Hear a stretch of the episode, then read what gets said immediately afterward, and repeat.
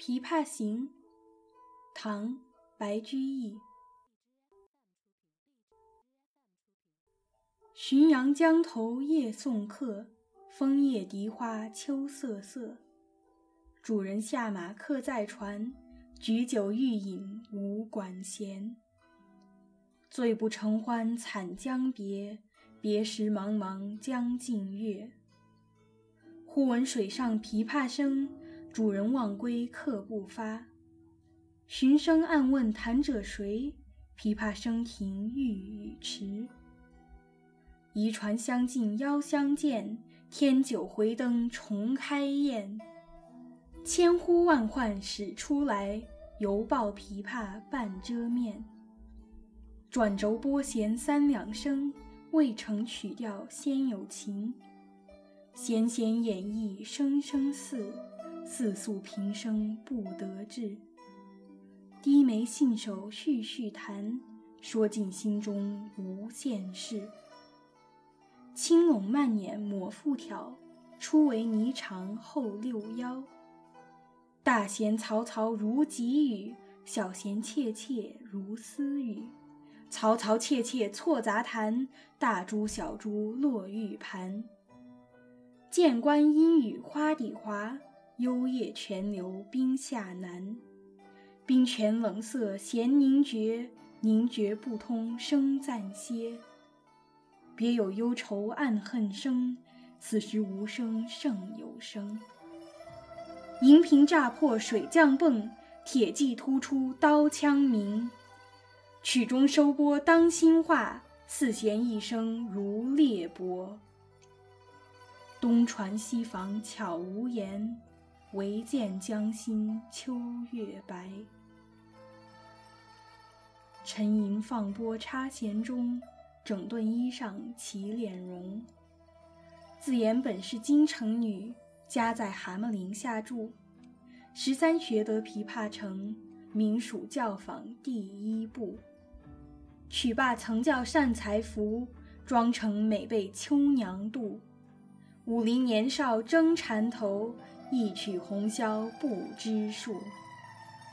钿头银篦击节碎，血色罗裙翻酒污。今年欢笑复明年，秋月春风等闲度。弟走从军阿姨死，暮去朝来颜色故。门前冷落鞍马稀，老大嫁作商人妇。商人重利轻别离，前月浮梁买茶去。去来江口守空船，绕船月明江水寒。夜深忽梦少年事，梦啼妆泪红阑干。我闻琵琶已叹息。又闻此语重唧唧。同是天涯沦落人，相逢何必曾相识。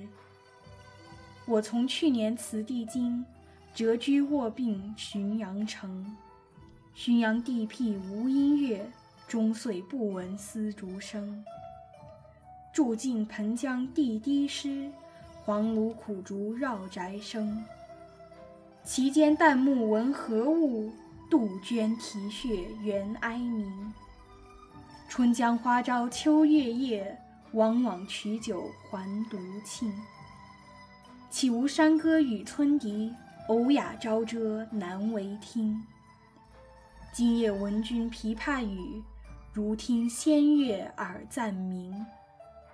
莫辞更作弹一曲，为君翻作《琵琶行》。感我此言良久立，却作促弦弦转急。凄凄不似向前声，满座重闻皆掩泣。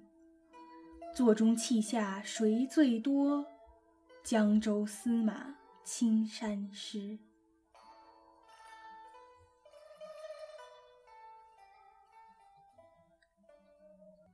下面是我对这首诗的英文翻译。The Ballad of the Pipa.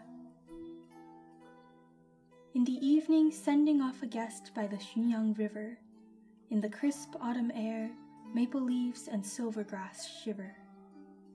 The host dismounts his horse, and the guest boards the boat.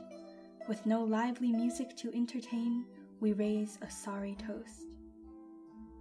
Unable to exult together one last time, we part ways in the sallow white field of moonlight. Over the water comes the sound of a pipa. The guest forgets to depart, the host stalls his horse. In the dark, we search for the source of the music. The player ceases but hesitates to respond. We pull the boat near, extend an invitation to meet. Wine once more flows, lanterns once more lit. Cajoling and convincing, we coax her into sight. From behind her pipa, she emerges into the light. She plucks out a few notes, melody yet to bloom. At first, only emotions without a tune. String by string, notes suffused with reverie, as if speaking of dreams unfulfilled, a life's memory. Eyes lowered, her hands effortlessly dart, expressing that which weighs on her heart. Gather, twist, press, and pluck, playing first Ni Chang and then Liu Yao. Large strings patter like the pouring rain, Small strings tiptoe like a whispered refrain. Patter and tiptoe alternate, like pearls dropping on a jade plate. Sometimes like the chirp of a golden finch from beneath the flower, sometimes like the sluggish flow of water under the frozen spring. The icy notes crawl slowly to freeze, suspending in the air for a pause. In the air, a trace of anguish hangs, Silence is better than when the pipa sang. Notes burst like water out of a shattered glass, like the roar of war horses and clamor of swords in battle. The piece ends with a strumming across the strings, striking a chord like the tearing of silk. Across the boats there is not a single sound, only the shine of moonlight in the water's center. With a sigh, she tucks the pick beneath the strings, smoothing down her robes and composing herself. She says, I spent my girlhood in the capital, living by the end of the Hama district. At 13, I studied pipa, ranking in the first division of my class. My skill invited the master's admiration. My beauty made the loveliest ladies jealous. The wealthy youths fought to shower me with riches. A single tune wrought numerous brocades. Shattering intricate hairpieces by beating rhythms, soiling crimson silk tresses with spilled wine. One year blurs into the next with careless laughter. Spring breeze follows autumn moon, years passing unseen. My younger brother was drafted, and my auntie passed. As days and nights drifted by, my beauty faded. My doorstep was cold and empty, no suitors riding forth, and so this one married, becoming a merchant's wife. My husband values profit and cares not for separation. Last month he went to Fuliang to purchase tea, leaving me to watch the boat at the river mouth, surrounded by chilling waters under the lucent moon. Last night I dreamt of my golden youth and woke to the dried tracks of tears on my face.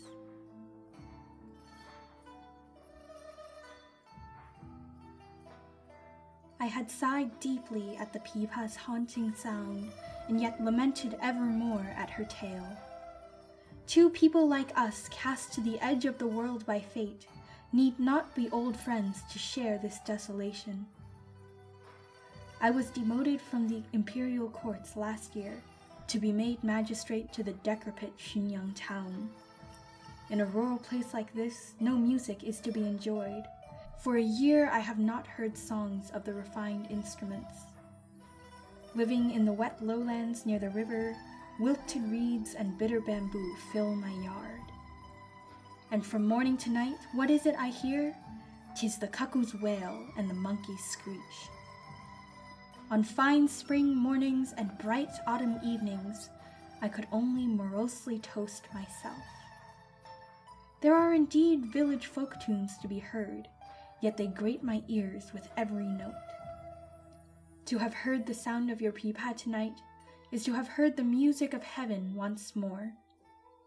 Please sit down, play one more song, and I will compose for you a poem, the Ballade of the Pipa. She stood for a long while at my request, then sat back down and strummed the strings with vigor. This was not like any song she had played before. All who listened could not hold their tears. And who among these wept the most? This humble magistrate's garb was soaked.